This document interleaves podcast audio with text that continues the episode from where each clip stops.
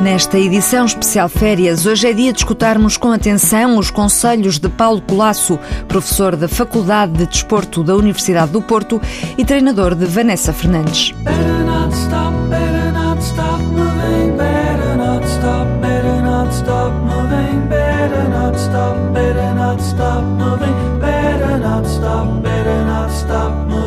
Paulo Colasso não tem dúvidas de que há muita gente que está a treinar acima dos seus próprios limites e que por vezes descura questões essenciais relacionadas com a saúde.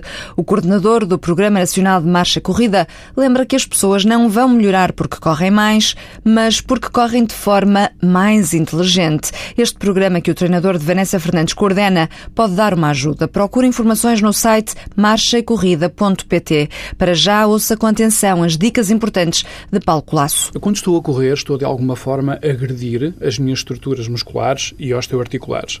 Eu vou ter uma agressão, uma agressão que é importante porque eu, quando coloco até um determinado nível uma agressão no meu osso, o osso vai ter que criar uma robustez maior, aumentar a densidade mineral óssea e eu vou ficar, normalmente, o praticante tem um osso mais robusto do que uma pessoa que não pratica, um sedentário.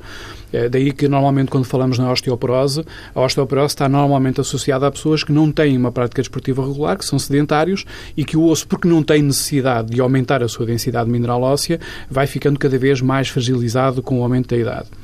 Então, eh, muito bem, o impacto é importante para eu ter um osso mais robusto. Mas, por outro lado, a nível muscular e a nível articular, a corrida, como eu a faço, se somar volumes elevados, vai constituir uma agressão que, a partir de determinados limites, pode até comprometer a qualidade e a saúde do meu osso e da minha, da minha capacidade muscular se nós todos nós pensarmos que nos vamos deslocar na corrida porque empurramos o solo de uma determinada maneira, são músculos que me permitem empurrar o solo. Uma pessoa que quer melhorar os tempos na meia maratona, por exemplo, começa-se a preocupar com os treinos intervalados, que nós chamamos de treinos intervalados, são treinos de maior intensidade, aumentar a velocidade de corrida para que se possa refletir numa melhoria uh, no, no resultado na meia maratona ou numa prova qualquer. E muitas vezes o que é preciso não é isso, é simplesmente aumentar a capacidade e eu aplicar mais força em cada apoio que eu faço. Se eu aplicar mais força e tiver maior resistência muscular, para que essa força produzida não quebre ao longo do esforço que eu vou reproduzir, eu vou conseguir ser melhor corredor e não andei a fazer, desculpem às vezes, o disparate de colocarmos intensidades acima dos meus limites, quando bastam exercícios tão simples que nós desenvolvemos todos os dias com os nossos praticantes para que eles entendam que o reforço muscular lhes vai dar mais qualidade na corrida e lhes vai permitir melhorar os seus tempos. Ou seja, estamos a falar de treino complementar à corrida que não Exatamente. deve ser esquecido. Sem dúvida, porque por vezes temos a ideia de que o corredor só depende da corrida e, por exemplo, um jogador de futebol depende de muitas capacidades condicionais, uh, que não é só a resistência, é a velocidade, é a potência, é a força, é uma série de, de capacidades que estão ali envolvidas.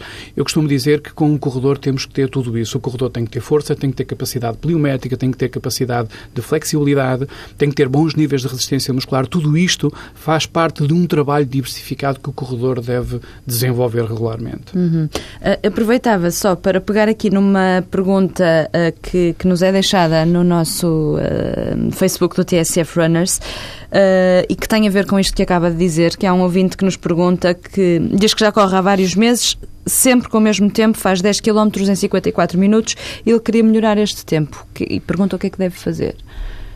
Claro que mais do que isso teríamos que perceber o que é que ele já faz. Uh, por vezes nós temos que partir sempre de um ponto de partida, temos que conhecer o que é que o praticante já fez até aqui, a que é que corresponde esse tempo em termos daquilo que foi o processo de treino que ele conduziu até aqui, de acordo com aquilo que estamos aqui a falar, de acordo com o tempo que, que tem aos 10 mil. Presumo que tem muito pouco trabalho de reforço muscular, provavelmente. Eu diria que ele tinha que incidir. Eu, eu acho que qualquer corredor quando começa a correr e quando começa a colocar objetivos, a primeira preocupação que tem é construir uma musculatura robusta para ser corredor. Não vale de nada eu estar a querer eh, meter volumes de corrida porque eu vou me lesionar, eu vou parar e quando vou parar vou perder tudo que construí, então andamos sempre num efeito ionho em que estou a ganhar e a perder capacidades e não vou evoluir. Então, eu daria este conselho a este praticante. Primeiro, criar uma boa robustez muscular, garantir que cada apoio no solo é feito de uma forma mais eficaz para se conseguir deslocar melhor um pouco aquilo que eu estava já a dizer anteriormente. Em, tem, em termos de dividir o treino pela semana, seria eventualmente fazer dois dias de corrida e o resto de resistência muscular? Sim, eu diria sempre que no volume global do treino, de acordo com o tempo investido no treino, pelo menos devíamos gastar um terço do treino que nós temos, global, do tempo de treino, um terço gasto em, em trabalho de reforço muscular. Até porque, reparem, uma das coisas que acontece muito é termos imensos corredores com problemas de lombalgias, com problemas uh, musculares que até nem têm a ver com a incidência muscular na musculatura dos membros inferiores, que está mais sujeita a, a stress durante a, a, corrida, mas temos pessoas que não têm um comportamento postural adequado durante a corrida e que podem estar a criar imensos problemas no futuro, uh, perfeitamente evitáveis se construírem essa capacidade muscular de proteção de uma série de problemas que podem vir a ter. Daí que, para já, este seria o primeiro conselho. Ou seja, diria que um corredor no ginásio se deve preocupar, acima de tudo, com a zona do core? Será por aí? Sim, se falássemos nessa perspectiva, tudo aquilo que tem a ver com o treino de core, sem dúvida. O treino de core, para, para quem nos está a ouvir, tem muito a ver com o reforço muscular em torno da anca, que tem muito a ver com a musculatura que responde de uma melhor forma à nossa capacidade de equilíbrio e de colocação da anca. É muito trabalho de instabilidade. Sou muito adepto de desenvolver para o corredor. O corredor sempre que o, corredor trabalha sempre em cima de um apoio. A maior parte dos exercícios de força que normalmente vemos as pessoas a fazerem trabalha sempre em dois apoios. E normalmente os meios agachamentos, que também são são importantes, não garantem a capacidade de equilíbrio e de aplicação de forças num apoio como o corredor deve ter. Daí que muito trabalho em instabilidade, portanto, aquele, aquele trabalho para desenvolver a capacidade de equilíbrio que vai permitir que as forças aplicadas em cada apoio sejam mais eficazes, mais equilibradas e que transfiram mais facilmente a força aplicada para uma velocidade de deslocamento durante a corrida.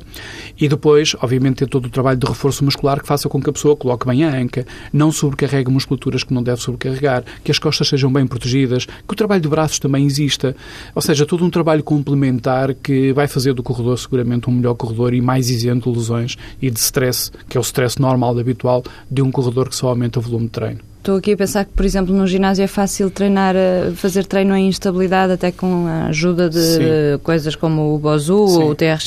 Sim. E fora do ginásio, como é que a pessoa pode treinar em instabilidade? Nós normalmente fazemos isso fora do ginásio. Nos nossos centros de marcha e corrida, eh, estou, todo o trabalho que nós estamos a fazer em termos de formação dos nossos técnicos, que vão ser quem no terreno vai estar a operacionalizar tudo isto, cada vez mais incentivamos a que o treino seja feito não em ambiente de ginásio, sempre um ambiente exterior. O ambiente exterior, o ambiente ambiente de outdoor é o ambiente onde o corredor se sente bem. Eh, o jardim, um parque, é normalmente onde ele corre e, na minha opinião, é onde ele deve fazer o trabalho de reforço muscular. É óbvio que em algumas situações de dias muito complicados, de chuva, de vento, dias degradáveis, o desenvolver este trabalho de força será mais fácil em interior. Todos os nossos centros têm um espaço interior onde podem desenvolver esse trabalho com os praticantes, mas a ideia é tentar evitar esses espaços interiores e tentar fazer com que seja feito ao ar livre e é perfeitamente realizável ao ar livre. É importante terem atenção ao que se come também para melhorar uh, os treinos. Sim. Um, eu, eu, normalmente o meu conselho sempre ao corredor é ter uma alimentação equilibrada, não é exagero, que não façam essa ingestão de ajudas ergogénicas, porque a maior parte, ou uma boa parte desses corredores, são corredores muitas vezes que hum, não conseguem controlar tão bem o seu peso, porque andam a ingerir substâncias ergogénicas que não deveriam ingerir, não é necessário de todo, eh, e inclusive mesmo em relação às bebidas eh, energéticas, tentar reduzi-las ao mínimo. A água é um excelente meio para nós nos hidratarmos e aí sim a hidratação é absolutamente fundamental para um corredor eu posso dizer com alguma segurança que provavelmente uma grande parte dos nossos corredores que andam por aí não estão bem hidratados quando correm bebem pouca água durante o dia, não têm o cuidado de beberem como deveriam beber. O que é que é estar bem hidratado? É a velha lógica de litro e meio, dois litros de água por dia, ir bebendo ao longo do dia. Sem dúvida. E bem dividido ao longo do dia. A pessoa não achar que só deve beber a água quando vai fazer o seu exercício ou no final. Eh, a pessoa, se quer estar bem hidratada quando vai iniciar a sua prática, ela teve que ter um hábito regular de hidratação ao longo do dia. Não vai ser antes do treino que vai beber um litro e meio, porque depois não se vai sentir confortável no treino. Eh, o que quer dizer que a pessoa tem que tentar ao longo do dia fazer com que essa ingestão de água seja bem distribuída ao longo do dia e que depois haja a reposição no final da sessão de treino ou de um evento que tenha feito de corrida. O treinador e professor da Faculdade de Desporto do Porto, Paulo Colasso, no TSF Runners desta semana, se está de férias. Boas férias, fechamos com música portuguesa, Frankie Chaves, Dreams of a Rebel. Boa semana, boas corridas. I've got all my questions answered. Got nothing left to say. This time I'm prepared to live through the rules of a different state. Nothing's gonna slow me down,